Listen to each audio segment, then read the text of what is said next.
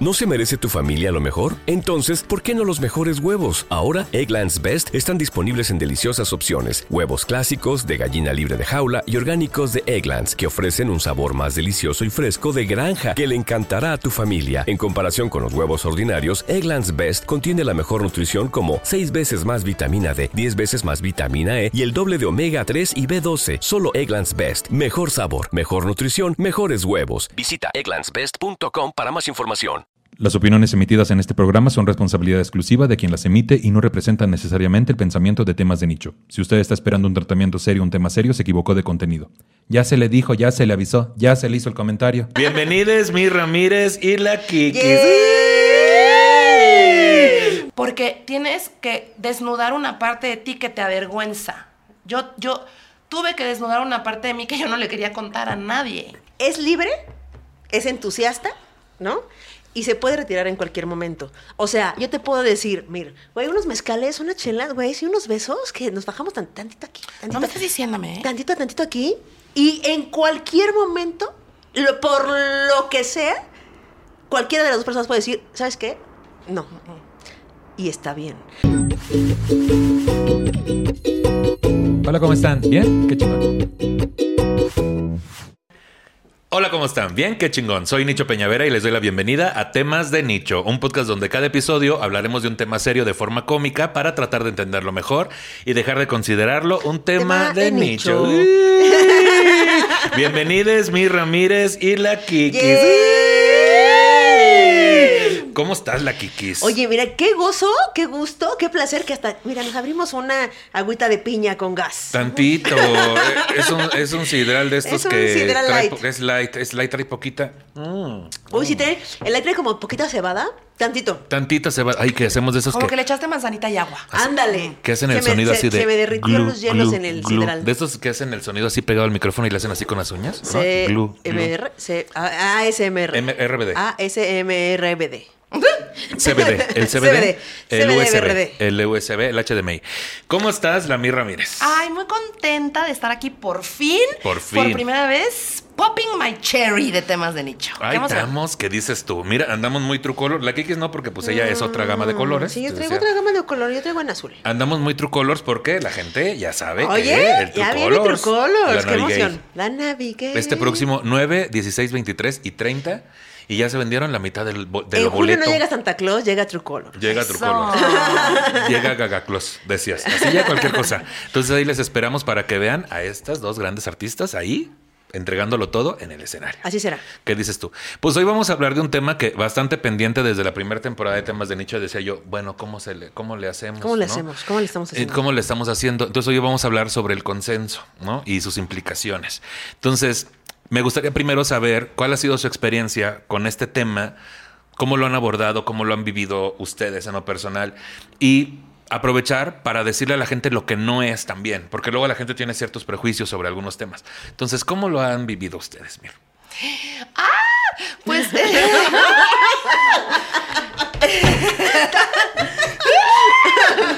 no, pues es, es un tema muy fuerte en mi vida. Es un tema que eh, definitivamente ha marcado un parteaguas en, en mi experiencia, en mi carrera, en mi personalidad, en mis decisiones.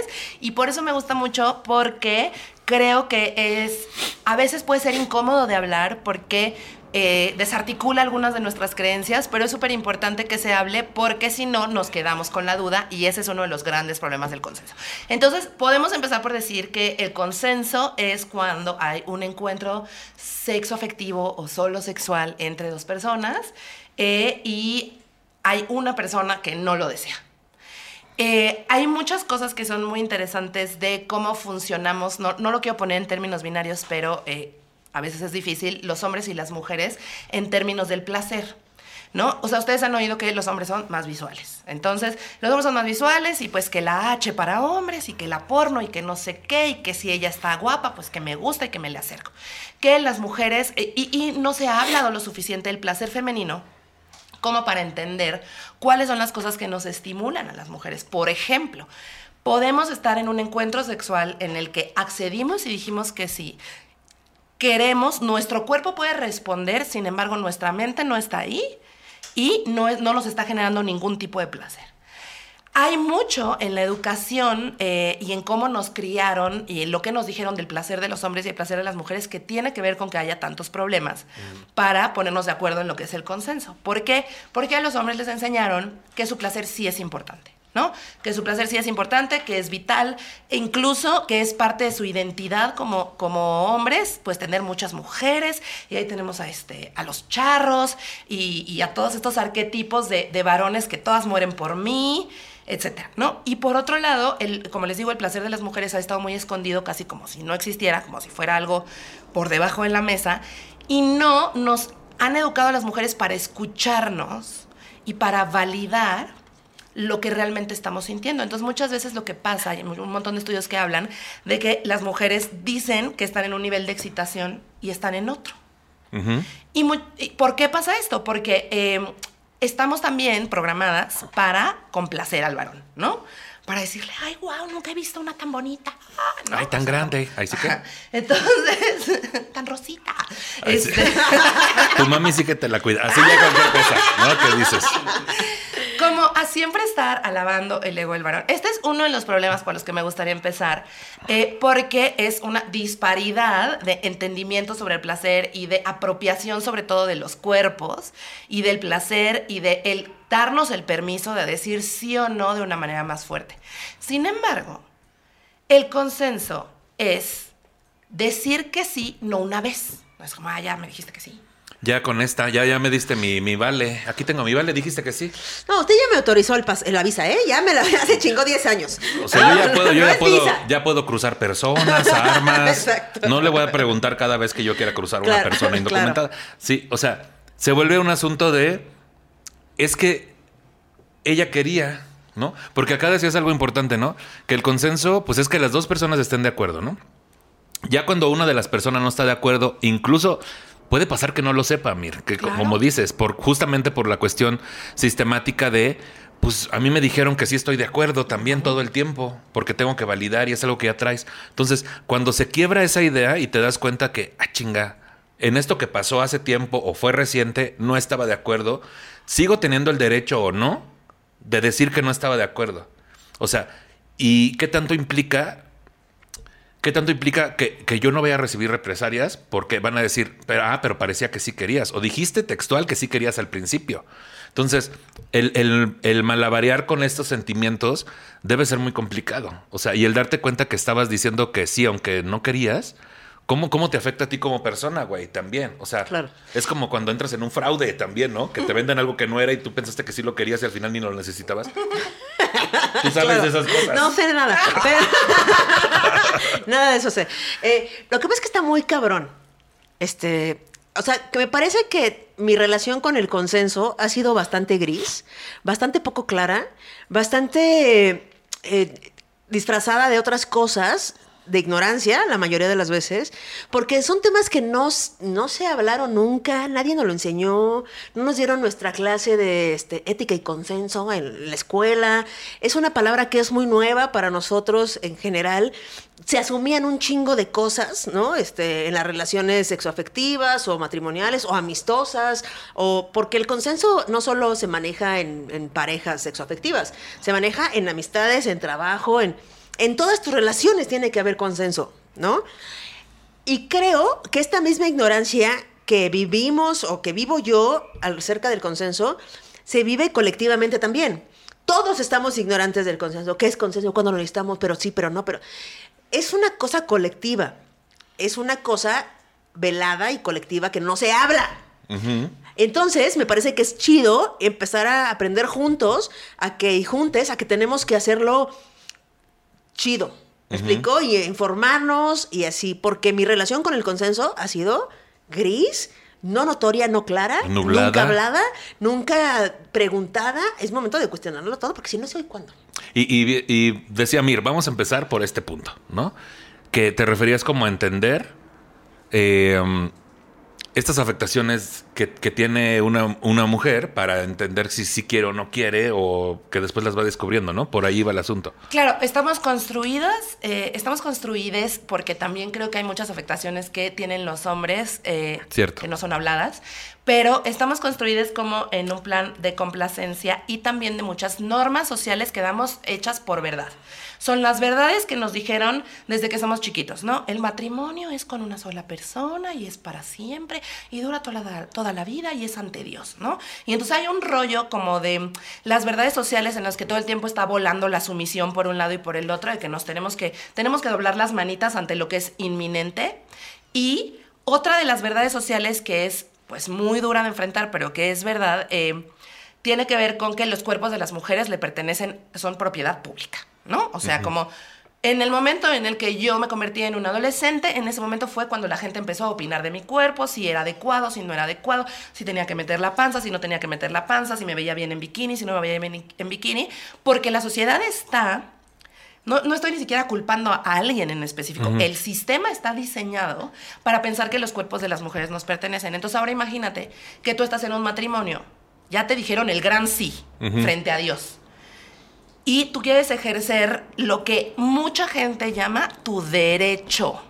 Porque eso es lo que llama al, al acto sexual que ejerce el hombre sobre la mujer, es su derecho. Por el matrimonio. De marido y muchas veces se habla de la mujer como su obligación de esposa. Eso no toma en cuenta jamás el placer de la mujer, la decisión de la mujer, cómo se siente, qué día tuvo, si le da la gana, si no. No está construido el sistema para que nosotras nos sintamos cómodas diciendo que no. Ahora, ¿cómo podemos detectar algunas señales? El consenso tiene que ser entusiasta. Es decir... Sí, no puede ser, bueno, bueno, vaya. O con angustia. Está bien, está bien.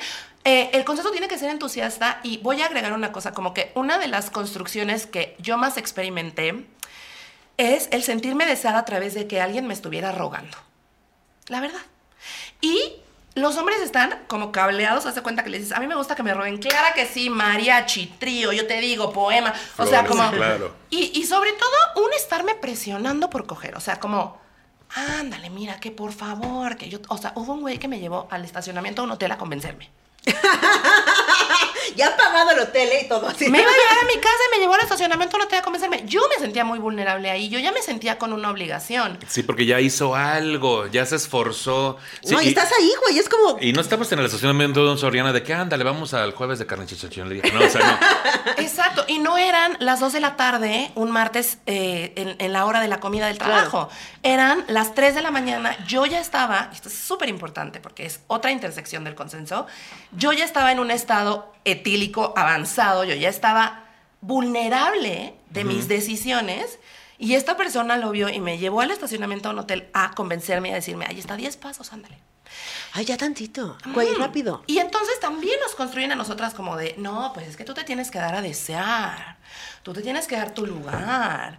A ti que te rueguen. Y eso es toxiquísimo. A mí, a mí me suena todo este pedo de, primero, el asunto de la obligación como esposa, que es esta construcción de tienes que desvivirte para que tu marido te, no se vaya. O sea, el asunto es, va a venir otra mujer, porque aparte de eso, te confrontan con otra mujer. Claro, voy a ir a buscar lo que no tengo aquí. Va a ir a buscar lo que no tiene aquí. Entonces, o te pones chingona, o ese hombre no te va a querer. Que, y se va a ir. Que aquí empieza el pinche miedo del abandono, güey. Y que son heridas que luego traemos. Aparte, si la persona ya trae una herida de abandono claro que se va a desvivir y claro que va a ser la mejor y no solamente en la cuestión hogareña, sino que va a tratar de hacer cosas en cuanto a lo sexual y va a decir siempre que sí, porque no, porque el pensamiento no es no solo voy a, a, darle placer sexual el máximo que yo pueda, sino de que ni por aquí me puede pasar el decirle un día que no. Claro. Porque eso ya sería como ir en contra. Y luego viene el otro asunto de que el hombre está toda esta implicación de Güey, dice que no, que te digan que no quiere decir que, que sí quiere, güey. Nada más insístele. Insístele, regálale, paseala, presiónala. Este, empieza lo de la coerción, pues. Y entonces te encuentras en un estacionamiento donde hay un pelado que le enseñaron que ya por el hecho de haberte cortejado y de ya estar a unos pasos de entrar a un cuarto de hotel para tener relaciones contigo, y que tú estés en ese estado enfrente de él ya implica parte para él ya implica cierto consentimiento. Ya estuvo conmigo, aceptó beber conmigo, lo cual implica que se siente segura conmigo y que podemos tener relaciones y que ya me dijo de cierta forma que sí. Si no, ¿para qué aceptó la segunda cita y la tercera? Si no quiere tener sexo conmigo, en vez de decir, pues si no quiere algo conmigo, se van directo a, si no quiere tener sexo conmigo, ¿para qué me hizo gastar? ¿Para qué aceptó? Es ¿Para que la la cosa, cuenta? sí, o sea, ¿Para la qué? cosa, como dice Mir, es que es sistemática, cultural y, y hay que vencerla entre todos. Porque mira, la mujer nos educan para ser una buena mujer. Solo puede ser una buena mujer o una mala mujer, ¿no? No hay más. ¿No hay más? No, no. Buena o mala, no hay más. Eh, y para ser buena mujer tienes que ser dócil, como dijo Mir, ¿no? Y tienes que eh, brindarte y, ¿sabes? Apapachar y esas cosas que somos, porque somos, somos lindas y tiernas por naturaleza. Pues no. Tú eres muy tierna. Yo soy muy tierna y muy dócil. Todo muy, todo muy. Y al hombre se le educa para siempre querer coger. ¿Ok? Eh, y entre muchas otras cosas. Pero ese es el, digamos, el. El simbolismo de éxito Sí. para, para ser muy hombre. Y entonces, la cosa es que el consenso no entra en ninguna de las dos cosas. O sea, ¿cuántos hombres no habrán querido decir que no por la razón que quieras y no pueden? Porque tienes 13 años y tu papá te llevó con una prostituta. No sé, o sea, sí. podría ser. Sí, claro, o porque te, te sientes menos hombre. Porque el pedo del hombrómetro es que son más hombres o menos hombres. Yo ahorita traigo poco hombrómetro. Oye, sin demeritar la profesión que dije ahorita, ¿eh? pero pues es que así pa- Sí. le pasó a muchos hombres de esa forma. Totalmente. Y entonces creo que el consenso co- este, tiene que ser también libre. O sea, tiene que ser sin consecuencias malas. Porque si yo te digo, eh, Nicho, vamos a coger, o si no, me voy a ir a buscar, coger. me voy a ir a buscar a lo que no encuentro en casa. Si tú y y, yo. entonces me vas a decir que sí, y yo Sí. te voy a decir, pero dijo que sí. Pero no es, no es libre, porque lleva una consecuencia negativa si no lo hago. Si el, si la- el, cons- el consentimiento no es libre, no es consentimiento. No es consentimiento. Que si tú y yo fuéramos a coger kikis, para mí la escena ideal sería después de ir a Costco y toda una tarde de compras en Amazon. O sea, ahí sería, güey. Tú quieres la familia perfecta. ¿Cuál pinche ¿Cuáles fresas con chocolate y champaña? Yo tomaría No. la misma decisión. ¿Verdad, güey? ¿Verdad Sí. que sí? Sí, tiene que ser libre y que se sienta libre. Y como decía Mir, que no sea desde la angustia, desde la obligación. Pero, pero sí es verdad que muchas personas no detectan que lo están haciendo desde la angustia y desde la supuesta obligación que el sistema les puso. Desde luego, y o sea, creo que es un problema compartido esta falta de detección. Y tiene que ver con, o sea, lo que decías me pegó mucho porque es verdad, o sea, hay muchos chavitos que llevan con trabajadoras sexuales a eh, decirles cómo es el sexo. Hay muchos, habemos mucha gente que nos enteramos de que es el sexo a través de una película pornográfica. O sea, tenemos un trauma ya, además generacional, inmenso, en el que nos está costando muchísimo trabajo también relacionarnos con más empatía y con amor. Eh, y hay un montón de tendencias que despersonalizan y deshumanizan. Yo nada más quiero hablar de algo que es ya incómodo. Ya vamos a llegar a la parte de la incomodidad. Qué bueno que Kikis está arriba de un cojín, porque sepa usted que no tiene esa estatura. Así ya te decía. Bueno, gracias por acompañarnos. Es que, por- es que, pero ¿por qué? Pues porque la gente sabe. Aquí vamos a hablar de realidades. Bueno, ya empezó la parte incómoda. ¿Qué me ibas a decir, Mir? A ver, la parte incómoda es, es como también, como, como morra, hablar con otras morras y empezarnos a dar cuenta de lo que se siente despertar después de, de esa acogida en el hotel en el que no querías coger. Aunque, haya, aunque le hayas pasado chido, aunque hayas tenido un orgasmo, o sea, despertar y cómo se siente. ¿Cómo se siente haber cedido algo que por cualquier razón tú estabas diciendo que no? ¿No? Porque pues, no, no siempre es que no te guste el güey, a lo mejor es que está casado, coño, ¿no? O sea, a lo mejor es que hay una situación que te hace a ti decir, tal vez yo no estoy en esta seguridad y me estoy poniendo en mayor peligro, ¿no? Pero hay, o sea, hay toda esta propuesta masculina de la persecución hasta el final que se vuelve violenta. La persecución se vuelve violenta. Y como es parte de un juego de seducción en el que están implicadas otras muchas cosas, porque como dices, yo estoy tomando, tú estás tomando, ¿no? Tú tampoco estás sobrio, entonces se despiertan algunos de los demonios. eh, yo en mis 20 todos los blackouts que tuve fueron de mezcal, porque me quería sentir muy cool tomando mezcal hasta que me empezaron a pasar verdaderamente cosas horribles. En espacios, y esta es la tercera cosa que, que- bueno, la segunda cosa que es incómoda, en espacios que deberían de ser seguros. Es una cosa muy fuerte eh, como normalizamos, por ejemplo, que alguien llegue a una barra y le dé 20 shots a una persona que se ve apenas de 18 años. Normalizamos. Normalizamos. Normalizamos que hay un cuarentón con una chavita. Normalizamos. Normalizamos que hay una chava que se está cayendo de peda y que está yendo con un güey que no conoce. Normalizamos porque es parte de la vida. Porque es parte de lo que nos enseñaron que está bien y porque siempre, el, o sea, sistémicamente nos mandan todos estos mensajes y como los internalizamos, siempre responsabilizando a la morra de lo que sea que le pase. Y hay muchas cosas eh, que, tienen que ver, por ejemplo, en, en mi experiencia del, del cómo me di cuenta. O sea, cuando tú estás en una situación de vulnerabilidad, a mí me pasó muchas veces, a mis amigas les pasó muchas veces de que, a ver, te acompaño a tu casa porque estás muy peda. Eso es muy siniestro. Te acompaño a tu casa porque estás muy peda y ya en tu casa me meto a tu cama. Eso es muy siniestro. Porque estás teniendo eh, sexo con una persona que está inconsciente y eso es una violación. Eso es lo que, eso es, eso es lo que nos vino a enseñar Nat Campos. Entonces, para mí también es cómo vamos de la falta de consenso a la agresión sexual. Es no responsabilizarnos de que cuando una persona está en una situación vulnerable, eh, de angustia, cuando no está haciendo consejo, o sea, el, el consenso tiene que ser todo el tiempo, te tengo que decir, sí me gusta, sí me encanta, sí quiero, yo lo decido.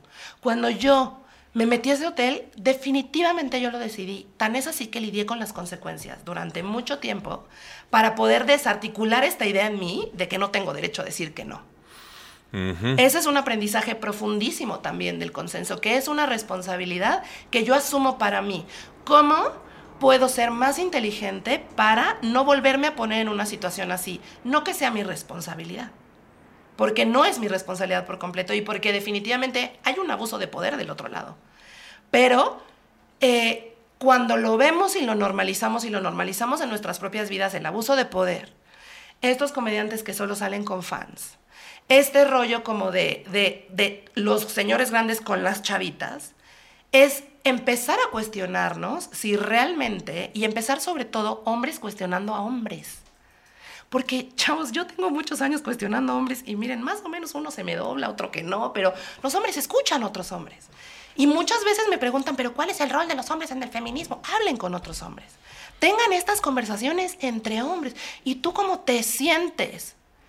¿Cómo que pensaste que sí y la morra piensa que la encerraste en un baño? Hay una disparidad de, de discursos y de realidades que... ¿Cómo es posible que tuvieron que pasar años para que te dieras cuenta que la encerraste en un baño y tú pensabas que estabas en una escena erótica? Entonces, sí creo que es una corresponsabilidad nuestra de darnos cuenta. El problema de que nos demos cuenta es que cuando nos damos cuenta se nos voltea la sociedad. Porque nos salimos de lo que nos dijeron que teníamos que ser como mujeres. Que aquí es donde entra el punto de qué se espera de que tú seas como mujer. O sea, lo que la sociedad espera que tú seas como mujer. ¿Qué tanto influye esto en que la persona, justamente a la primera que culpa es a la mujer que, que está denunciando? Que a ella quería, ella dijo que sí en cierto momento, ella accedió a ciertas cosas. ¿Por qué es tan directa esa asociación sin importar las edades? Porque si bien podría ser una persona de 40 y córrele y una morra de 18 y a la primera que culpan es a la morra. O sea, por esto que dices de tú fuiste la que la cagó. O sea, entender que, que en esa posición la- las estamos poniendo como sociedad. O sea, que el sistema las pone en esa, en esa posición. Si fuera para cualquier otra cosa, güey, nada más de entrada, por edad, responsabilizarían a la persona mayor. Ah, tuvimos un accidente en coche, ella iba manejando, iba tomada y nos volcamos. Pendejo, pues ¿por qué no manejaste tú? Claro. O sea, esa sería la primera reacción.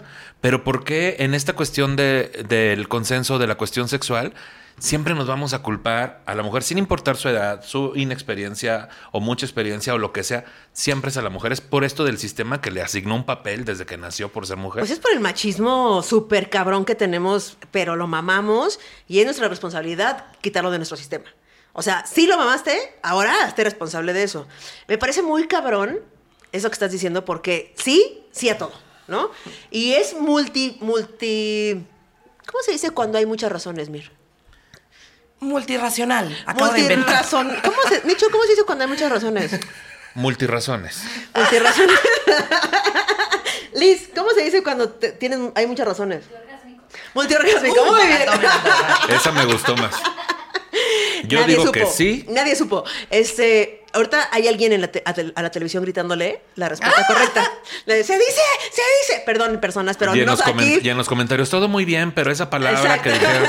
Entonces es mul- es multirrazónica. No es eh, multimedios, no, eso es sí no, no habría es- forma. No, es multirrazónica, porque si tú ves, por ejemplo, el alcohol, ¿no? Cuando hay una, un abuso de poder, una violación, un acoso, lo que sea, y, y- y la morra está eh, borracha, o está alcoholizada, es su culpa. Pero si el güey es el que está pedo, estaba pedo. Estaba pedo y no fue capaz de, de controlarse porque estaba pedo. Estaba si es la morra, güey, también para que se pone peda. ¿Me explico? Y también viene también el factor de la infantilización de la mujer cuando es grande. Se es, ahí voy a salir con una niña, tiene 35 años la niña con la que vas a salir. y, y esto de infantilizar a las mujeres está muy cabrón porque una niña no puede tomar decisiones, una niña no sabe lo que quiere, una niña se le tiene que convencer, una niña se le tiene que explicar cosas, a una niña se le tiene... Pero a las niñas se les, se les empieza a sexualizar súper chiquitas para que ya sean un, un asunto consumible para los hombres. Es un... Es, es, es, es que quiero decir la palabra, es, es- son muchas razones por las que se pasa eso. Y son muchas razones que alimentan al machismo en la sociedad en la que vivimos. Y es muchas razones por las que es importante que, mira, yo ya estoy hasta la verga, que no tengo ni ni cerca, hace muchos años, de hecho, ni siquiera cerca, ¿no? Eh, de, estoy este, como muy, muy... Harta. Sí, ¿cómo se dice cuando estás hasta la verga, mi? Pero de una manera... decente. Harta. Hastiada, asqueada. Este, No estás soportando. No estoy no estás soportando. soportando. No estoy soportando como, como justamente este pedo de. Güey, se me fue el pedo bien cabrón. Se me desconecté. Las multirazones. Las multirrazones. las mul- no sé. No sé, Mir, La las muchas razones. Estás hasta la madre de que esta cuestión de eh, infantilizar a la mujer, de Ok, este. eh, Lisa, aquí va a haber una edición. Sálvame, Mir. Sálvame del olvido, sálvame de la soledad. Wow. Eh, por buscar la palabra, güey, se me fue ahí el pedo así de. ¿cómo Sí. ¿Estás harta de qué estás harta, güey? De muchas cosas, pero no sé a qué iba. Sálvame, Mir. No, pues yo te puedo decir que estoy harta yo. No, eh, mira, lo que tú lo piensas. Sí, gracias. como, como que yo eh, siento que esta es una conversación incómoda que tenemos que tener, pero estamos a una conversación incómoda de resolver un pedote.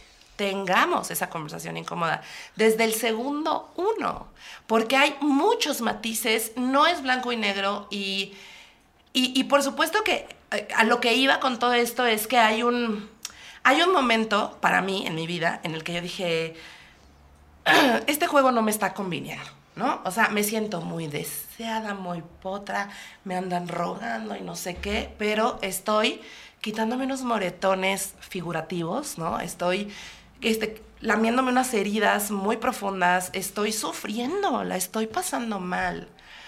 Estoy dándole chance a la banda de abusar de mí. No me conviene este juego. Voy a parar.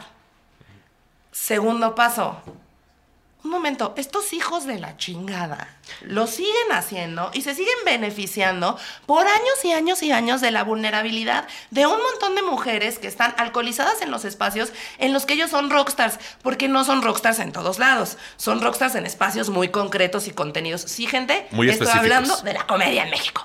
Muy específicos. Y entonces eh, siguen abusando y se siguen beneficiando y aparte siguen generando las mismas conductas. Entonces, ahí es donde viene la muy saludable rabia. Que es decir, hmm, no, o sea, no solo me voy a retirar de este puto juego, lo tengo que nombrar. Tengo que nombrar lo que a mí me está pasando, pero eso también requiere una muy profunda vulnerabilidad. Porque tienes que desnudar una parte de ti que te avergüenza. Yo, yo tuve que desnudar una parte de mí que yo no le quería contar a nadie. Que de- todo el sistema se encargó de que tú sintieras vergüenza. Yo sentía vergüenza desde antes. Yo dije, puta, esta es una historia que no le quiero contar. O sea, la pensé en contársela a mis amigas. Tenía un año de... de- y ese fue un incidente de, de muchos incidentes que yo tuve que me llevaron como a, a sensibilizarme ante, ante lo difícil que es desde me pasó, me doy cuenta, voy a decidir abrir el hocico y decir lo que me pasó. Deja tú en un periódico, deja tú en un medio de comunicación a tus mejores amigos, a la gente que tienes cerca, porque generalmente vivimos con tanta culpa de lo que estamos decidiendo y el sistema todo el tiempo nos está diciendo, fuiste tú, fuiste tú, fuiste tú, tú lo hechizaste. Tú los sedujiste. Porque aparte ese siempre es el discurso del otro lado, ¿no? Como, es que yo no me puedo controlar porque eres tan sexy, chavo. José Miguel, sí te puedes controlar. O sea, sí, claro, güey. No, no, no, no, o sea, Está muy cabrón el es pedo. una puta bestia del National Geographic. O sea, sí, tampoco sí eres. Sí. Si no Sí, eres te la lluvia. No eres la lluvia. No eres la lluvia de güey, llovió, ¿qué hago? Oye, puedes controlarte hasta las ganas de miar. Así te decía. Exacto, Por- exacto. hablando de instintos. Yo quiero contarles unas eh, tres anécdotas. Ah, pero, pero de- antes de las tres anécdotas. Yo estaba. Se me van a olvidar, pero bueno. Apúntala, aquí tienes un celular que te costó carísimo. Re- quería, ahorita vamos a poner pausa tantillo, entonces va a ser recapitular de que primero es darte cuenta que no quieres estar ahí, no quieres vivir eso porque te está haciendo daño. Ajá. Y lo segundo que sucedió es la muy justificada y sana, como dices, eh, furia, Rabia. rabia, güey, de decir, pero va a seguir pasando. O sea, no, no nada más es me voy a quitar para que no me toque, es va a seguir pasando y nada se está haciendo. Entonces, hasta ahí vamos como en un paso dos, ¿no? Correcto. Por así decir. Las anécdotas. ¿Ya te acordaste qué es lo que a ti te No. harta la Kikis? No, bueno, No, es que no madre. sabes que voy a poner mucha atención a mí, ya no estoy en eso. Claro. Este, fíjense, y esto no es un- una cuestión de. Es que a mí me sorprende mucho cuando me doy cuenta que no es. Es que pinches pendejos. Porque es muy fácil decir como. Están pendejos, están pendejos. No, o sea, es gente que no, no educada, no. La verdad es que no es así. Eh, el otro día estaba yo tomando unas chelas con un amigo, un amigo al que yo considero una persona sensata, inteligente, educada, este, Suéltame. Ya, no es cierto. o sea, una, una persona, ¿sabes? Chida. Chida, güey, con la que me voy a tomar unas chelas. Una persona chida. Y entonces estábamos platicando cualquier cosa y salió lo del consenso y lo del, ¿no? Lo del, es, este pedo. Y entonces me dices que está muy cabrón, güey. La verdad está muy cabrón. Porque, güey, no sé si viste, y me mencionó un tuit que fue muy famoso de Plaqueta. No sé si ubican a Plaqueta, yo creo que sí. Eh, en el que ella denunció a un taxista hace años, que fue, de hecho, creo que la primera denuncia que procedió de acoso callejero. Y de ahí cambió ¿Quién le dijo guapa? El, Al taxista, Sí, sí, ¿no? fue muy sonado. fue muy sonado. Y entonces él hacía mención de dos tweets que estuvieron juntos. Uno que ella decía, voy a parafrasear, que decía, eh, hoy fui al Covadonga a bailar y el dueño del lugar, este, saludos al dueño del lugar que me dijo, hola guapa. Siguiente tweet. Este pinche taxista, hijo de su pinche madre, este, eso es acoso, no sé qué, bla, bla, bla. Y el meme decía, depende de qué tan blanco eres, es acoso o no, o no es acoso. ¿O qué tan guapo está el taxista? No, También. no, el- sí, o sea, como, bueno, el meme que me enseñó él era como el, Sí. el pantone de pieles. Sí, que por ahí Y va. así, ¿no? Y entonces me decía, güey, es que sí. O sea, yo le decía, es que no sé si sepas, pero hay una cosa que se llama consenso. Y entonces él me dice, pero, pero es lo. Le dije, sí, pero a ver, a ver. Ahí está el pedo. Que una persona educada, sensata, amable, inteligente, creativa, gran- no sepa la diferencia entre que una persona te diga guapa y un taxista, que no importa la profesión ni el pantone de su piel, en la calle te diga guapa. Si tú no sabes la diferencia de esto y piensas que es el pantone, la clase social o es que no entiendes el consenso, ¿ok? Y ahí va la cosa. Y- hablemos de la diferencia. Ajá. ¿Cuál ahí es la diferencia? Entonces, la diferencia es que, primero, tú no sabes si el a, a Plaqueta en este caso eh, le gusta el güey del Covadonga. Porque no es lo mismo que, te, que te- a ti te diga algo, alguien que te gusta, a que te lo diga alguien en la calle que no te gusta, que no conoces y que te genera miedo, inseguridad y vulnerabilidad. No es lo mismo, Nicho, tú que eres un hombre de 1,80, fuerte, ¿ok? Eh, que te lo diga a ti, que te diga alguien que te gusta, que te atrae por lo que sea, que te diga, oye, qué, qué sabroso estás, que dices, ay, eh", ¿no? Y- a que te lo diga un güey de la calle, borracho, de dos metros, con una... na- O sea, que te, que te sientas amenazado con eso. Y que te- está en una posición de poder porque si él decide, en ese momento te... Te secuestra. Te secuestra, güey, porque tiene el vehículo, porque, Ajá. porque va manejando, porque tal vez ahí trae algo escondido, güey, te va a inmovilizar, no sé. Y tú no sabes la relación que tiene esta persona, eh, en, este, en este caso Plaqueta, eh, con el güey de Covadonga, porque a lo mejor va cada ocho días al Covadonga. Y hay una relación, y hay un coqueteo que tiene todo el derecho de tener con quien vergas quiera. Eso es la diferencia. No es el pantone, no es, es la vulnerabilidad que tienes en ese momento de ir en la calle y que alguien con un carro abierto o en movimiento te diga, uy, sabrosa, chinga tu madre. Entonces, para aclarar, una- un suceso fue, fue otra chica con el taxista. y No, otra la plaqueta, plaqueta fue Le todo. pasó las dos cosas. Ok. Entonces, el con- eso es el consenso. Es dar consenso a una persona, tú sí me puedes sabrosear.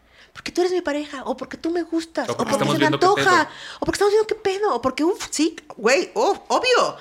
Obvio, hazme propuestas súper indecorosas, obvio.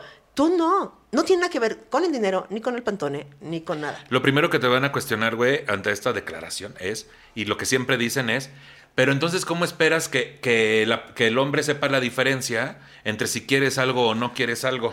Es lo primero que van a decir, o sea, y también van a cuestionar que la chica está en un antro tomando, y ah, entonces como está tomando, entonces sí puede recibir, y como el hombre sí le gusta, sí puede recibir un, un me gusta, o sea, la- o, o qué guapa, o sea, la diferencia entre... Yo como hombre, ¿cómo, ¿cómo voy a saber si le gusta ¿Qué o tal no? que nos escuchan? Mira, es lo que iba a decir, ya sé de que estoy hasta la verga. ¡Eh! Albricias. Felicidades. No me digan tanto porque se me olvida otra vez. Estoy hasta la verga de asumir que los hombres son pendejos. Ya se caducó ese argumento. Ya no es válido. Hombres, aceptémoslo. Ustedes lo saben, nosotros lo sabemos. No son pendejos. Se hacen los pendejos para no. O sea, yo lavo mal los trastes para no lavar los trastes. Ya les funcionó cientos de años no lavar los trastes. Háganse responsables del puto cereal pegado en los platos, güey. Porque el pedo es que, como los hombres son pendejos, ¿no? Entre comillas. pendejo, mira, no va a entender. No va a saber dónde está el clítoris porque es pendejo. No le exijas tanto. No, Y lo que les da es una puta hueva increíble escuchar lo que estamos Y diciendo. una gran libertad para seguirlo haciendo. Los hombres no entienden a las mujeres, no, no quieren. Les da pereza, porque lo único que quieren es entender a otros hombres. Pero si ponen tantita atención, tantita, güey, no necesitamos gran atención. Tantita atención. Si le ponen la mitad de atención de lo que le ponen a cosas que les importa, van a entender a las mujeres porque se lo estamos diciendo todo el puto tiempo lo que queremos, cómo lo queremos, dónde lo queremos, de la manera que lo queremos, qué necesitamos, cómo lo necesitamos. Todo el puto tiempo, pero se niegan a escucharnos y se ponen en esta manto de es que los hombres no entendemos a las mujeres, o es que no saben ni lo que quieren, no, no, no, es que no, ¿dónde está? Es un mito el orgasmo, no, el squirt, güey, es un mito urbano, no nos escuchan, no están pendejos, asuman la responsabilidad de no estar pendejos, de tener oídos y de vivir en una sociedad en la que vivimos todos. Entonces tienen que escuchar por puta obligación a las mujeres, a las otras identidades eh, no binarias o lo que sea, a los otros hombres. No están pendejos, asumamos eso. Y, y no sé si ahí justamente vamos hablando de la recapitulación de los pasos de cómo lo viviste, Mir, de este asunto de se les está diciendo miles de veces para que no esté la justificación de que por pendejo no entienden. Entonces, no sé si aquí justamente la denuncia es donde toma cierto poder o importancia. Desde luego, mira, primero voy a hacer una acotación a lo que dice Por Kikis, favor. porque sí, hay una respuesta. Eh, ¿Por qué muchos hombres, porque dijiste algo que es muy interesante, dijiste, solo les interesa vincularse con otros hombres? ¿Por qué eh, podemos ver al novio que no nos dice cómo se siente, ¿no? Que es un pinche misterio así, que no podemos descifrar, desdoblarse con sus amigos de risa siete horas jugando FIFA? ¿Por qué? Porque como socializaron a los hombres, y no me dejarás mentir, es para poder confiar en otros hombres. Los hombres desde que son niños eh, les, les inculcan la posibilidad de la... mm, eh, ¿Cómo es lo contrario de la sororidad? La fraternidad. La fraternidad. Y la fraternidad es súper poderosa porque es una comunicación vital para que ellos sobrevivan. Por eso todo el rollo de que desde chiquitos hacen deporte, hacen deporte juntos, se, eh, están en, en una sensación como de camaradería y de confianza. Sistémicamente así está diseñado. Para que los hombres se eduquen para vincularse socialmente con otros hombres desde la absoluta confianza. No has oído a todos esos vatos de que yo a mi brother le confío, le doy todo lo que él quiera. No, es que tiene tres mitos. No, pero es que yo meto las manos al fuego. O sea, es normal. Ni siquiera es un juicio. Es absolutamente normal. Pero ¿qué pasa? Cuando solo nos educan para vincular y confiar en los hombres, también les enseñan que las mujeres son el enemigo. Desde chiquitos. Yo no soy niña. ¿Por qué nos enseñan? ¿Por qué a todos nos enseñan que las mujeres somos el enemigo? Porque lo femenino es lo que está mal. el último es niña, tú eres niña. Por eso, de ahí nace la homofobia. O sea, por eso. Y la misoginia y la transfobia. Y... Claro, por eso si tú eres joto y tienes un elemento, ¿no? De feminidad, estás eligiendo este elemento de feminidad, inclusive eh, entre la comunidad eh, LGBT, entre la G de la LGBT, hay eh, jerarquías machistas que tienen que ver con lo pasivo y lo activo, que es algo que no le correspondería a nadie, igual que los genitales de la gente que hacemos a puertas cerradas. Pero eh, se clasifica a los hombres por qué tan femeninos son. Incluso la masculinidad está formada eh, para demostrar que no son niños, que no son mujeres y que no son gays. Y eso los hace sentir fuertes. Eso es, eso quiere decir, es igual a yo soy muy hombre, el hombrómetro. Claro. ¿No? Y ahí te va un, ahora quiero acotar yo una cosa y al mismo tiempo abrirme de capa, porque aquí es importante saber que no estamos hablando desde una superioridad moral, hemos tenido un proceso. Entonces yo me declaro y acepto muchas de las cosas que se están exponiendo aquí, güey. O sea, la cuestión inicial de eh, no jotes, o sea, yo en la preparatoria, el que era mi mejor amigo era, era más afeminado y entonces alguien que era muy hombre se acercó conmigo y me dijo, están diciendo que son pareja y que son gays los dos. Entonces yo qué hice?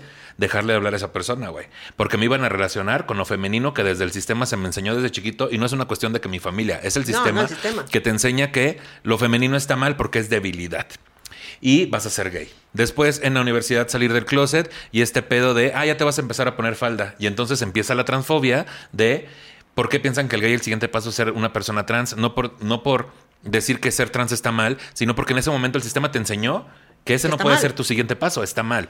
Y después viene esta cuestión donde, bien dice Mir, este, ah, pues tomó la chica. Y entonces mi primer postura fue como lo que decía ella, lo sedujo. Entonces mi primer postura en un caso de acoso de Mir fue, ah, pero es que dicen que Perdón que me ríe en un caso de acoso de mí. en un caso de acoso, en un caso de acoso de Mir, en uno, en un caso de acoso de Mir, así, Sí. que porque ya son temas de La Mir, frase con más es. acosos de Mir. Baste un podcast que se llama Acosos de Mir. No, espérate, no, no, No, no. tampoco, no se payasa. O sea, yo acepto, güey.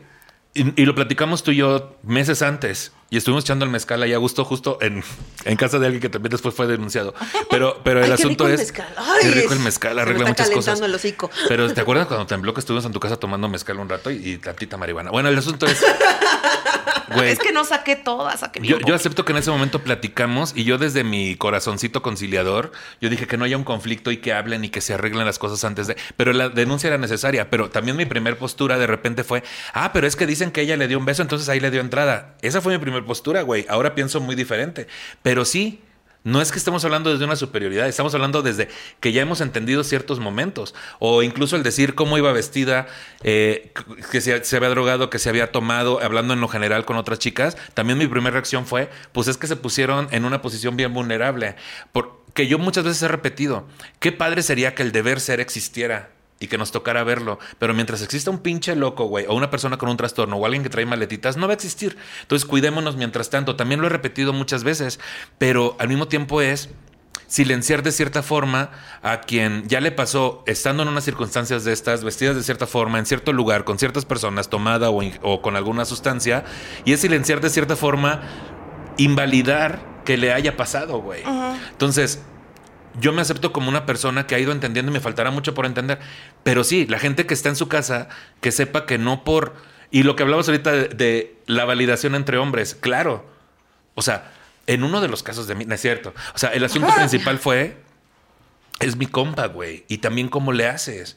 Y no es que lo valides ni le, ni le eches porras por lo que hizo, pero sí se vuelve una situación bien complicada en donde a ti también te empiezan a llegar agresiones por estar en ese círculo y, y piensan que tú casi casi que llegas con la chava y le pones cloroformo con, con, un, con una esponja, güey, y aquí está, güey, aquí te la puse. O sea, de repente nos empiezan a dar ese papel y se vuelve bien complicado, güey. Entonces, todo ese, ese grupo de cosas que la gente sepa que no es que uno sea mala persona, sino que uno también pasa su proceso y también puede aprender muchas cosas. Y es lo que pretendemos con este tema, que, en, que les despierte un chip y diga, he contribuido, güey, he, he apoyado que se silencie o que se desvalide. La respuesta es sí. Sí, sí hemos contribuido. Pero quedarte ahí y decir, fue un chiste, ah, yo ya quería, eso ya es otra cosa bien diferente. Claro. Porque no, no alcanzas a ver que necesitas un cambio.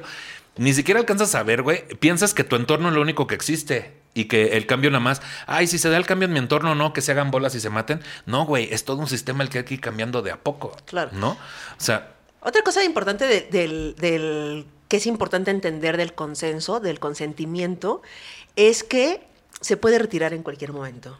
Y eso es, me parece, o sea, es libre, es entusiasta, ¿no?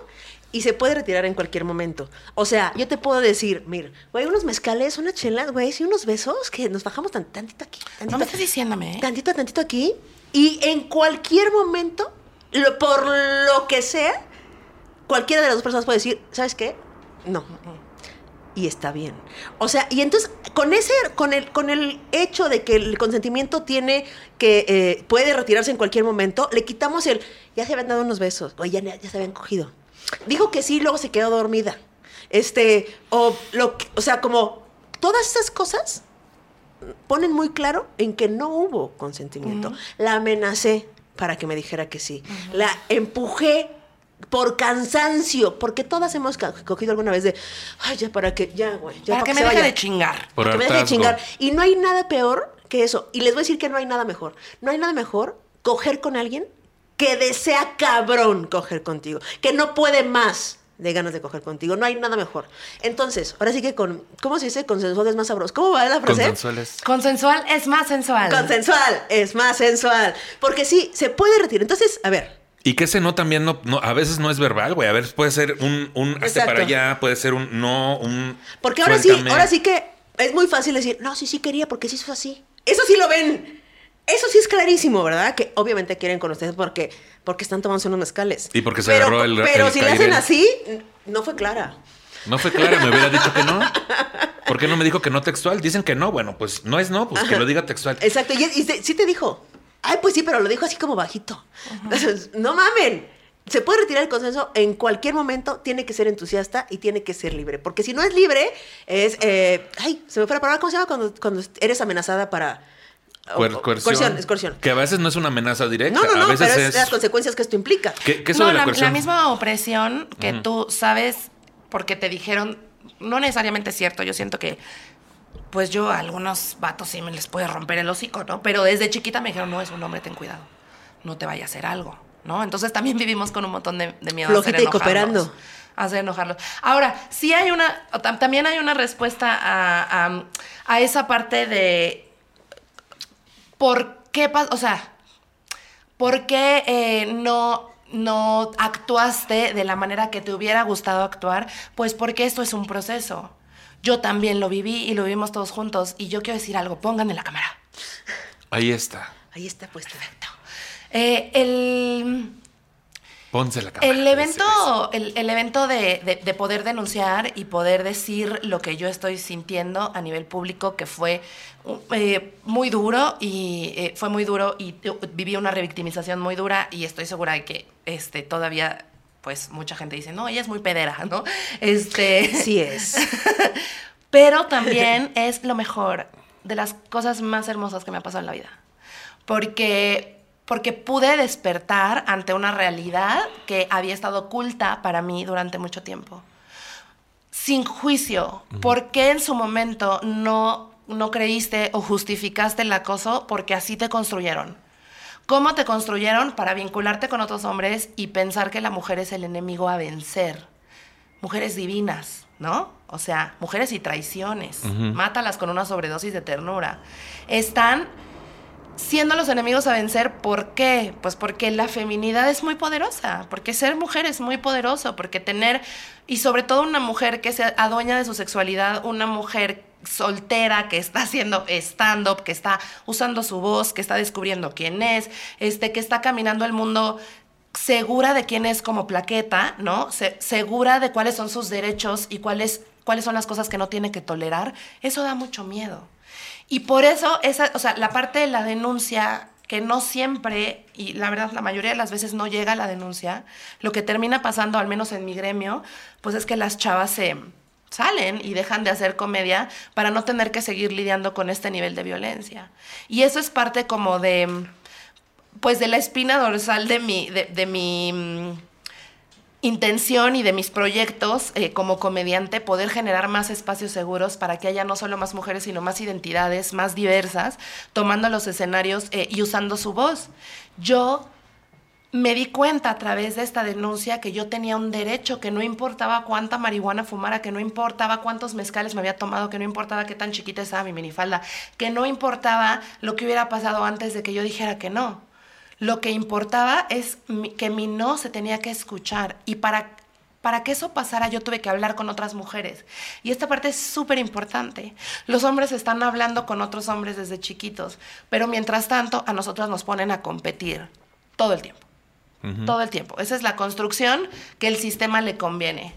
Cuando empezamos a hablar entre mujeres, cuando empezamos a sanar nuestras relaciones, cuando empezamos a darnos cuenta que no somos competencia, cuando empezamos a, hacer ese tejido que es indispensable para sanar esta mierda, nos damos cuenta que nos ha pasado a casi todas. Nos damos cuenta que casi todas hemos sido violadas, que casi todas hemos sido abusadas de alguna u otra manera y así es como decimos, ah, no es mi culpa entonces no es lo que traía puesto, no es si le di un beso o no le di un beso, no es si estaba peda o no estaba peda. Es que esto está pasando en todas las esferas, desde todos los lugares y tiene mucho que ver con el abuso de poder. Entonces, yo no puedo hablar por todas las morras, pero sí creo que hay muchas mujeres que estamos haciendo la chamba muchas mujeres y otras identidades que estamos haciendo la chamba para interseccionar. No solamente ser feministas, porque la opresión de género no es el único problema que tiene la sociedad, también está también está la racial, también está la de clase, también están un montón de opresiones que se interseccionan y se cruzan. Yo no puedo hablar de que yo soy la persona más oprimida porque me pasó esto, porque la mayoría de las mujeres que violan en contextos sociales no tienen el privilegio de denunciar. No lo tienen. Lo viven como una realidad que hay que aguantar y soportar hasta el final de sus días. Es eh, para mí muy importante como empezar a buscar unos feminismos que me representen más a mí, que sean unos feminismos que, que, que, me permitan seguir tejiendo con otras mujeres historias que no se traten nada más de los abusos y los acosos que hemos vivido, porque eso no somos. Yo no soy los acosos que he vivido, yo no soy la violencia sexual que se ha ejercido sobre mí. Mi cuerpo y mi alma ha sanado lo suficiente como para que yo pueda tomar control de mi narrativa y decidir de qué se trata mi vida, no de que soy Mir la acosada. Porque eso es algo que sentí por muchos años. Entonces son como muchas... Em, muchas claves y muchas llaves que van abriendo como otro universo, ¿no? O sea, que este es yo creo que otro programa, un programa sobre denuncia, eh, porque es súper profunda la revictimización, los medios, cómo se comporta la banda con las mujeres, cómo las acribilla públicamente, de manera, ni siquiera juzgo a la gente, o sea, ni siquiera la juzgo, o sea, de manera muy rápida podemos ver a un montón de mujeres que han sido acribilladas públicamente. Jada Pinkett Smith fue culpada de lo que hizo su marido mundialmente, ¿no? Y había un montón de memes que yo veía así como de, y, lo traen con mecha corta, claro, porque ese es el sistema que estamos habitando. Entonces, una cosa que es muy bonita, regresando al consenso, es responsabilizarnos desde el principio y evitarnos un chingo de pedos. ¿Cómo? Empatía. Si tú decides que te gustan las mujeres porque tú decides erróneamente que eres heterosexual, porque verdaderamente eso ya. Ay, qué flojera, güey. nos tiene cansadas. Ya es más peligroso que la falla de San Andrés que hay hombres heterosexuales. No, qué fuerte, güey. Más peligroso que Reino Aventura al final. No es cierto, ya, güey, ya, güey. Más peligroso que la feria, exacto. Y entonces, o sea, si tú sigues, si tú sigues diciendo, nombrando, haciendo, como, o sea, que me gustan las mujeres, perfecto.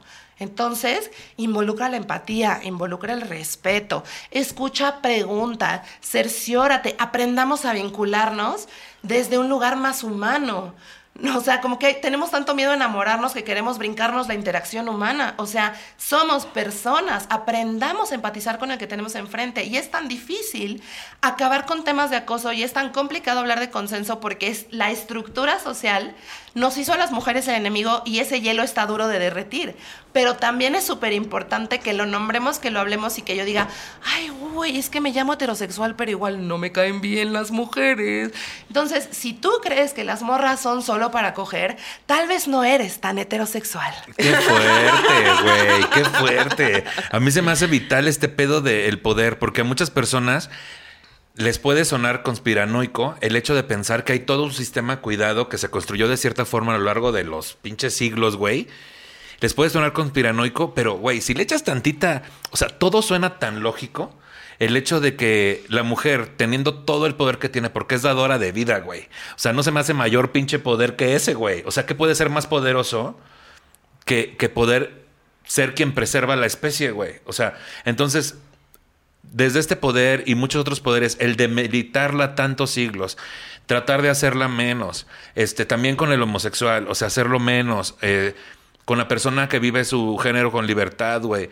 O sea, suena muy lógico que si hay todo un sistema detrás, que, como bien decías, los hombres no son pendejos, pero al mismo tiempo dirán, ay, no son tan inteligentes como para seguir manteniendo un sistema. Les llega un memorándum cuando nacen de qué pasos tienen que seguir. No, pero está tan bien construido. Hay un adoctrinamiento día a día desde que naces. Es, un adoctrinamiento que, que, se construyó. Es algo que se generó, que se ideó.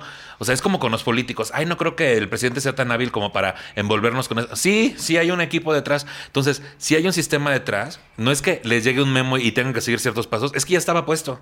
O sea, nada más lo están replicando. Claro, es como cuando de niños te decían, no, no, tú juegas con los niños allá, con las niñas no juegues, con las niñas. Ahí hay un adoctrinamiento diario de todos los días para construir lo que somos ahora. Diario de todos los días, me parece. Diario de todos los días. Muy bien. Cada 24 horas. Cada 24 horas.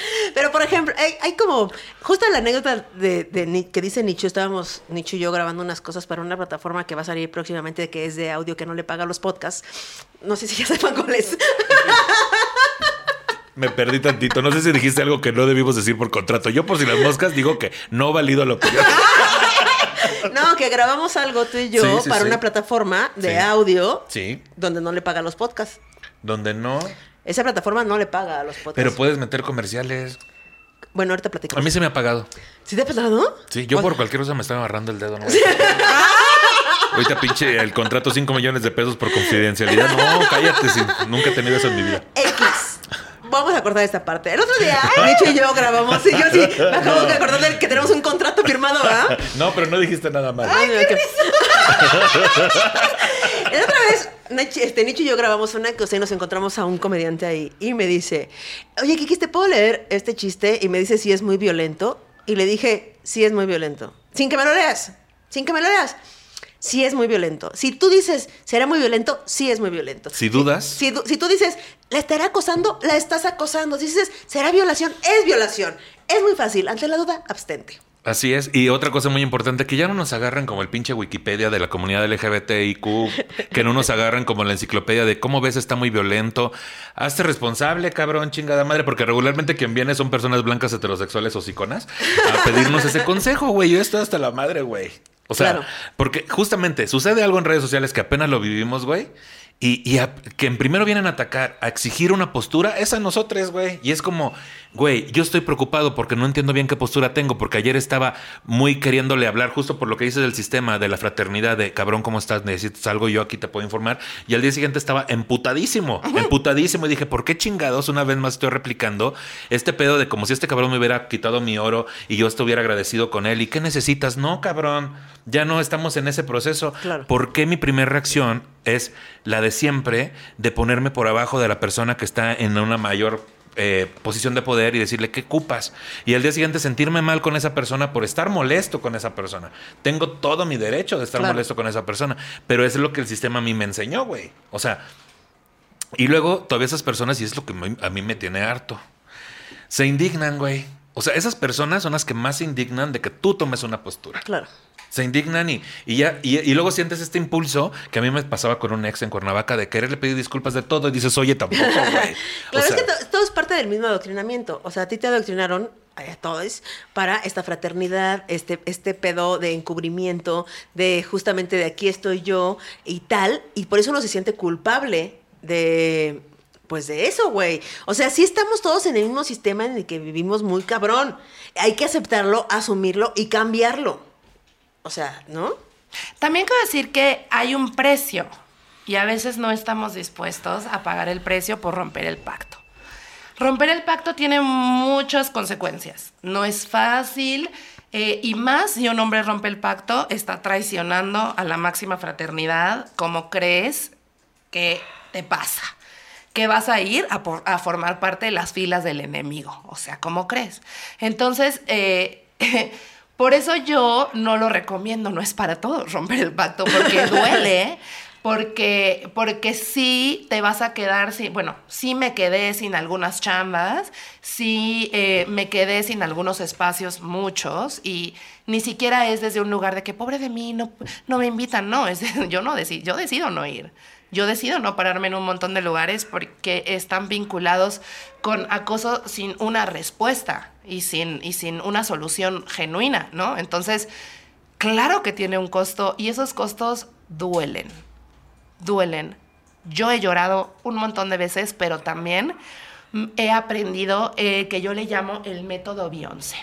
El Permíteme tantito. Una pluma. Chica, Beyoncé se subió a Coachella. Por primera vez una mujer afroamericana tomó el escenario de Coachella.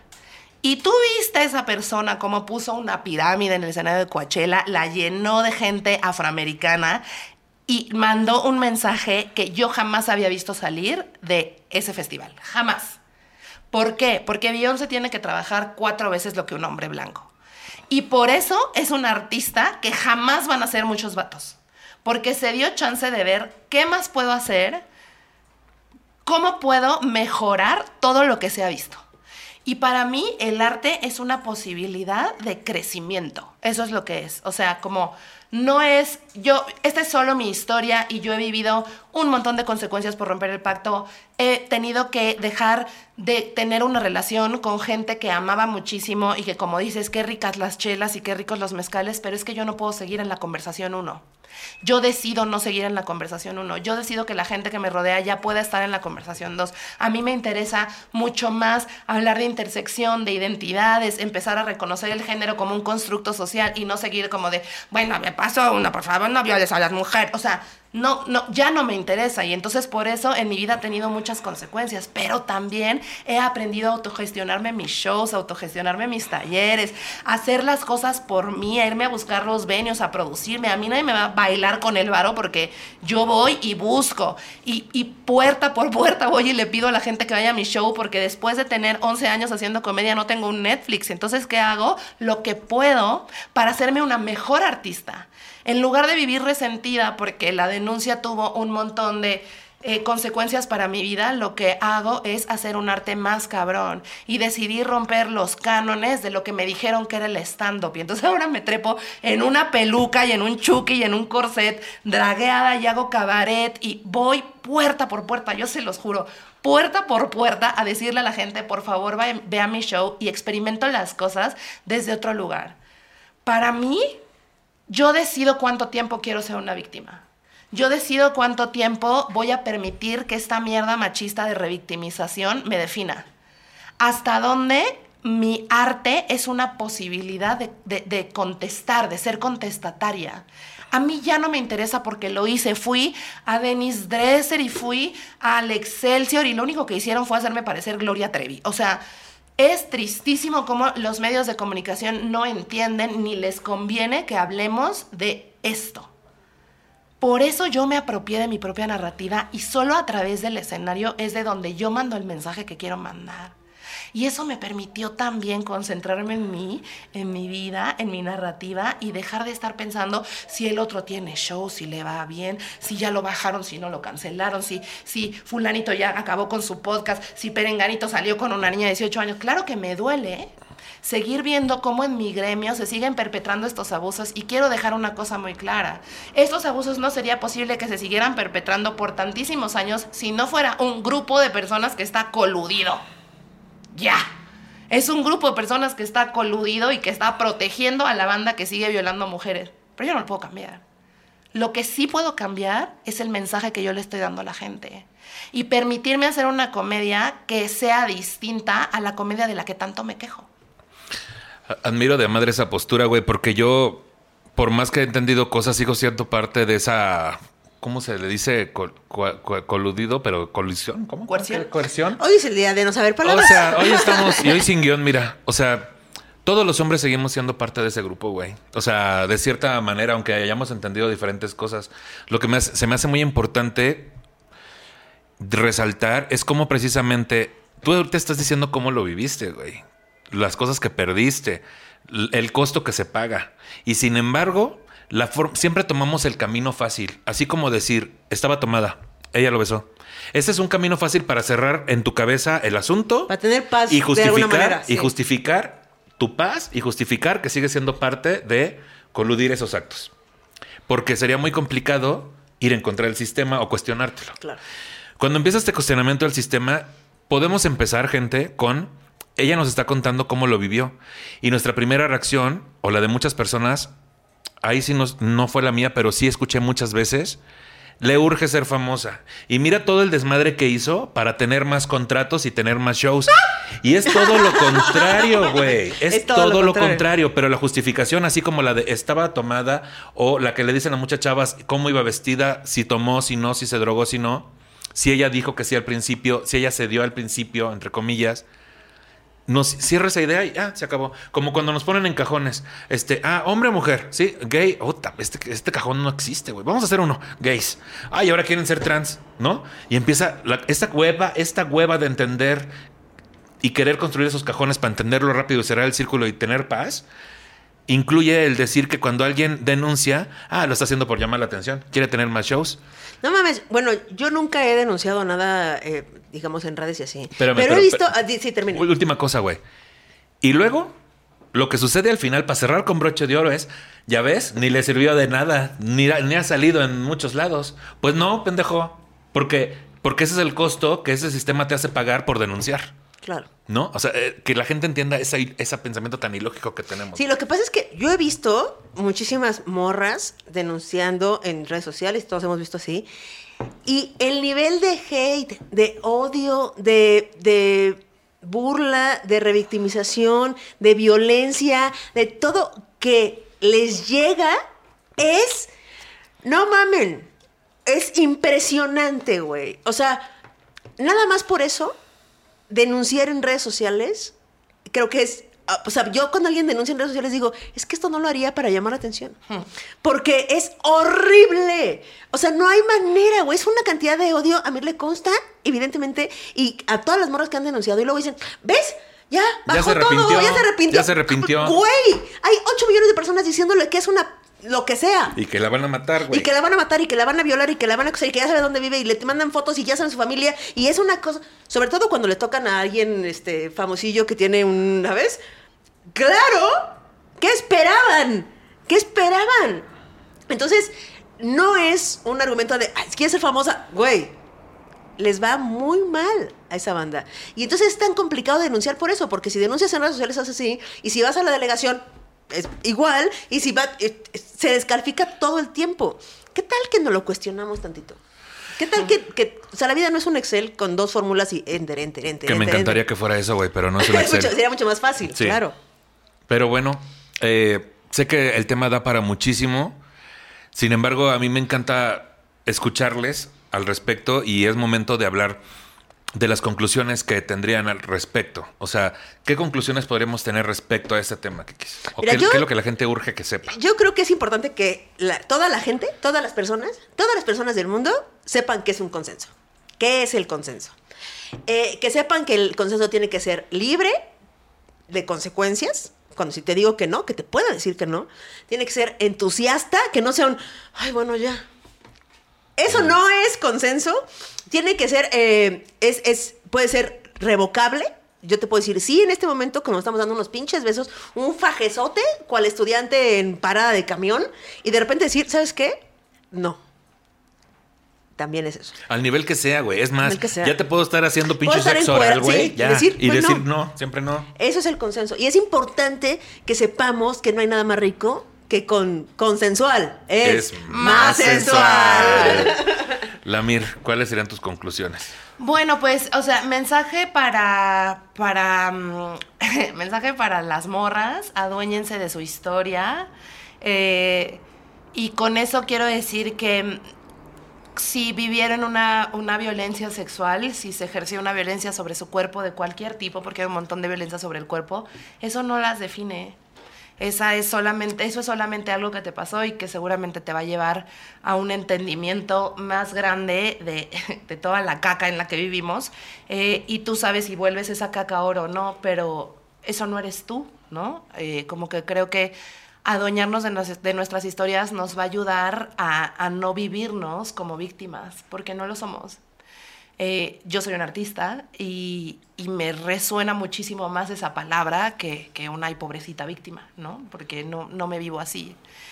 Em, para los vatos, aquel, aquel, infame, aquel infame beso eh, fue un beso eh, que yo sentí que fue a fuerza. Y fue el, el beso de la controversia, ¿no? Como todo el mundo está de que sí lo besó, no lo besó, sí lo besó.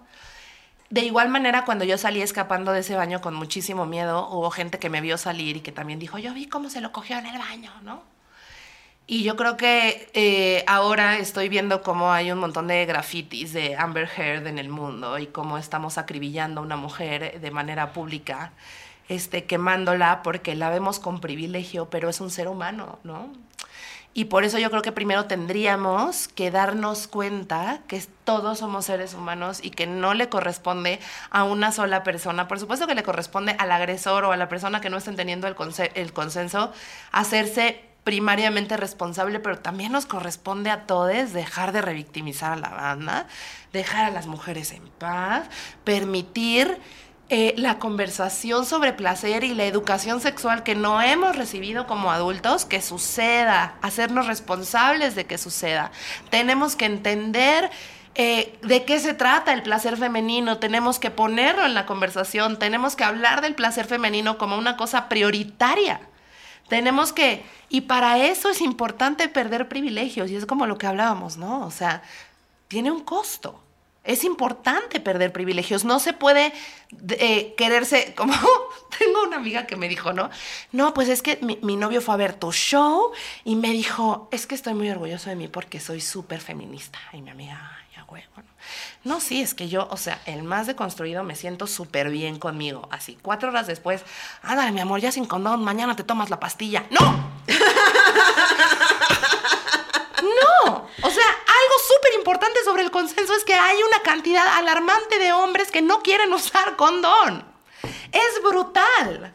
Como hay alrededor del condón también un trabajo de convencimiento para tratar de ahí como hechizarte con unos polvos para que no te protejas. Entonces, O quitárselo a la mitad. o quitárselo a ¿Qué la es puta violación? ¿Qué es una violación? Todo esto es una violación. Entonces, empecemos a entender a la persona que tenemos enfrente, a la persona con la que queremos establecer una relación sexual, como un ser humano cuyas opiniones cuentan. No puedo creer que estoy diciendo eso. Exacto. Cuyas opiniones cuentan, cuya, cuya placer cuenta, cuyo, cuyo, cuyo eh, lenguaje no verbal cuyo cuerpo no es tu propiedad. El cuerpo de las mujeres no es propiedad pública. No vamos a seguir permitiendo, porque además hay una ola gigante de gente que está despertando ante esta realidad y se acabó el puto parque, bye. O sea, no vamos a seguir permitiendo eh, el, poder, el- el ser un objeto, el ser una cosa en la que te descargas con odio. O sea, eso es algo que no podemos seguir permitiendo. Y creo que los hombres están muy asustados y están de que ahí viene la ola del Me Too por mí y están corriendo a toda velocidad y lo que tienen que hacer es parar y hablar con otros hombres. Tienen que parar y ser honestos respecto a las veces que han dudado. Como dice Kikis, si dudaste, lo más seguro es que hayas hecho una pendejada. Entonces, empecemos a asumir la responsabilidad y para eso hay que renunciar al privilegio y eso va a doler. Pero el mundo no es sostenible como está, ¿no? Y a los gays. Como que siento que hay una cosa de que estamos las mujeres de que, por favor, con unas pancartas así, no nos violen. Y los gays así de que dice, dice mi, mi, mi novia un chiste que, y los gays de que, pues, ojalá alguien me roce la verga para decirle te amo. Entonces, también creo que la siguiente conversación es empezar a observar como comunidad LGBT de qué se trata el consenso en los cuartos oscuros, de qué se trata el consenso en los vapores, de qué se trata esta relación de pacto que hay entre la G de lo LGBT, que también está sosteniendo la misma idea de que lo femenino es negativo y de que el consenso no existe. porque lo único que está generando es una separación inmensa entre la lucha súper digna que tienen algunas mujeres que han vivido, muchas mujeres que han vivido violencia sexual y lo importante que son los derechos LGBT. Entonces, gays, get on board. Qué fuerte, me hablaron a mí también. Yo mis conclusiones serían, primero, entender que cualquier persona que esté dando un discurso no es que pretenda ser moralmente superior, ni que se considere un mejor ser humano, güey. Es que esa persona tiene ciertos aprendizajes que te pueden servir. Entonces no te cierres a escuchar un discurso porque puede que ahí sea se inicie el detonante para que tú entiendas ciertas cosas y te sientas más tranquilo, porque sí se siente uno intranquilo, se siente uno culpable y no entiende uno por qué, porque el sistema lo tiene todo muy maquillado. Lo segundo, también para mi comunidad LGBT, principalmente a mis colegas gays, te decía. Eh, me siento como los Avengers cuando se juntan así de los de la tierra, los del mar. Este, para, para mi comunidad gay, lo primero que les diría, ¿se acuerdan cuando decían, ay, es que dice que es gay para llamar la atención? Y que nosotros decíamos, no mames, güey, claro, lo digo para llamar la atención porque me encanta la discriminación y cerrarme espacios y que no me, no me permitan ser yo mismo y esforzarme al doble o triple para que me reconozcan como una persona con calidad o con talento. Lo mismo pasa cuando una mujer denuncia y dice, claro, lo hace por llamar la atención, seguramente quiere subir de puesto, quiere tener más fama, etcétera. Seamos más empáticos con esa situación. Eh, el acoso entre gays también existe claramente. O sea, no por ser gays y ay, qué chistoso que yo vaya a todos los lugares sin alguien al mesero. No. Eso no sigue siendo acoso. También desde una posición de poder, ah, yo tengo una posición más alta, entonces me voy a coger este chavito para que suba de puesto, o para que abra mi show, o para acosarlo libremente. También es una posición de poder. El hecho de tener una jerarquía en una empresa o en una profesión te da una posición de poder en la cual también puedes coercionar a alguien a que tenga sexo contigo, aunque parezca y esa persona incluso no sepa que lo está haciendo cuando no quiere. O sea, esa persona también puede estar convencidísima y decir, deseo coger con este cabrón, pero no, también está esa coerción, güey, también existe. Y por último, pues yo quiero aprovechar porque muchos años he traído como esta sensación de todas las mujeres donde yo he opinado, aunque no se han enterado o sí, donde yo he dicho de alguna forma, tiene la culpa o ella es la responsable y y ahí incluyo también a mi Ramírez, o sea, que me disculpen por esa posición porque hay cosas que yo no entendía, güey. Y hay muchas que me falta entender, pero que siempre hubo en mí como una cuestión latente de quererlas comprender. Y ahora que lo veo desde esta forma y lo que te decía hace rato, el acoso que han sufrido mis hermanas, güey, en el trabajo, aquí en el DF, güey, me duele hasta el alma en algún momento haber contribuido a que se silenciara que alguien denunciara o que alguien se sintiera validada o que le creyéramos. Entonces el primer paso es creerle, güey. Otra cosa que van a decir es, pero es que alguna sí por ahí, entre todas ellas, seguramente se lo inventó. Pues quién sabe, güey. Pero ¿qué posibilidades hay? ¿Cuál es la estadística de eso? Una de cuántas. Una de cuántas, güey. ¿Y ese se te hace un argumento válido para silenciar y demeritar al resto? Entonces, mi conclusión es, hay que, sí, como dice Mir, aprender a, renunciar a estas posiciones de poder que tenemos por ser hombres o por ser heterosexuales o por nuestra posición o por nuestro estatus económico o por el color de nuestra piel. Hay que aprender a renunciar a esas posiciones de poder sin miedo, güey. Yo sé que tienes pavor de renunciar porque no sabes otro estilo de vida, pero hay que renunciar a esas posiciones de poder porque casualmente se les robaron a alguien más que no las ve como una posición de poder, sino como una, un derecho básico de existir. Entonces renunciemos, escuchemos y aprendamos y creamos en lo que nos dice porque no cualquier persona se viente este pinche fuete. Por, o sea, no es por llamar la atención, güey. Va, a sufrir un puto calvario. Y ojalá cada vez sea mucho menos, ¿no? Y pues bueno, muchas gracias por acompañarnos en temas de nicho. ¡Qué barbaridad! Kikis, ¿dónde se puede seguir la gente que andas haciendo? En arroba soy la Kikis, estoy en todos lados. Y recuerden ver, escuchar, oír, comentar, suscribirse a Radio Manguito Chupado. Que yo soy muy fan. Ay, qué chido. Eh, mi fan, eh, yo fan. Yo ya, fan. O sea, yo, el fan de, Gloria Rodríguez, de stand-up, y del de ustedes, yo, el más fan. Radio Manguito Chupado. Radio Manguito Chupado. La Mi Ramírez, ¿dónde te escucha la gente? ¿Qué andas haciendo? Cuéntanos. Eh, tengo un podcast con eh, Paline, que se llama Divas y Fritas, todos los miércoles a las 8 por YouTube. Tenemos un show de cabaret precioso en el que hacemos drag, música y stand-up el 29 de junio en el Marqueteatro. Así que búsquenme en arroba miriboquitas en Instagram para encontrar las fechas. Y True Colors junio. True Colors. Vamos a estar eh, el estrés. ya vendimos la mitad de los boletos. Apúrese. Apúrese. Apúrese. Nos vemos el día 9, 16, 23 y 30 de junio en el Foro Lucerna. Compre sus abonos, puede comprar dos boletos por 600 varos, tres por 750 o los cuatro por 800 pesos. Y también los jueves, eh, sorpresa, que, que dos por uno el jueves en las funciones Cállate, de las, de las 6 de la tarde. completo, para ver si, a ver si, sí ya sé, pero esto sale para la otra. Entonces, este, y a mí me pueden seguir en todas las redes sociales como Nicho Peñavera. Este episodio está disponible en mi canal de YouTube Nicho Peñavera y en todas las plataformas de podcast. Compártalo para que lleguemos a más personas porque urge que estos temas se hablen y dejen de ser un tabú y dejen de ser ahí que dices tú por Y que dejen de ser un tema De, nicho.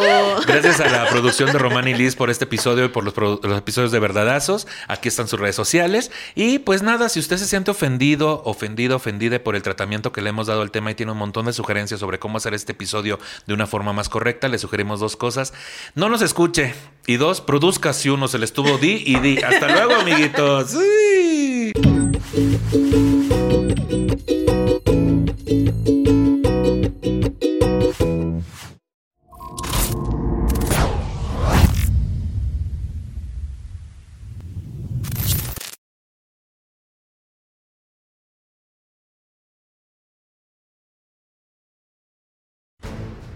In a world where everyone was forced to leave the comfort of their homes to get drinks, one hero emerged. Its name was Drizzly, the number one app for alcohol delivery, and it allowed everyone to compare prices on the biggest selection of beer, wine, and spirits and get them delivered in under 60 minutes. All they needed to do was download the Drizzly app or go to drizzly.com. That's D R I Z L Y.com to take destiny in their hands. Dun dun dun. Hi. Close your eyes. It's time to discover what starting and growing your own business feels like. Whether your business is bed sheets or skincare or jewelry, Shopify's with you every step of the way. Hello? Now, open your eyes. Feel ready to start and grow your business? With Shopify, you'll get the tools you need to nurture your growing business and feel the same satisfaction as listening to this ad. This is Possibility, powered by Shopify. Simply start selling with Shopify today and join the commerce platform powering millions of businesses worldwide. Start selling online today. Sign up for a free trial at shopify.com slash free 22. Shopify.com slash free 22.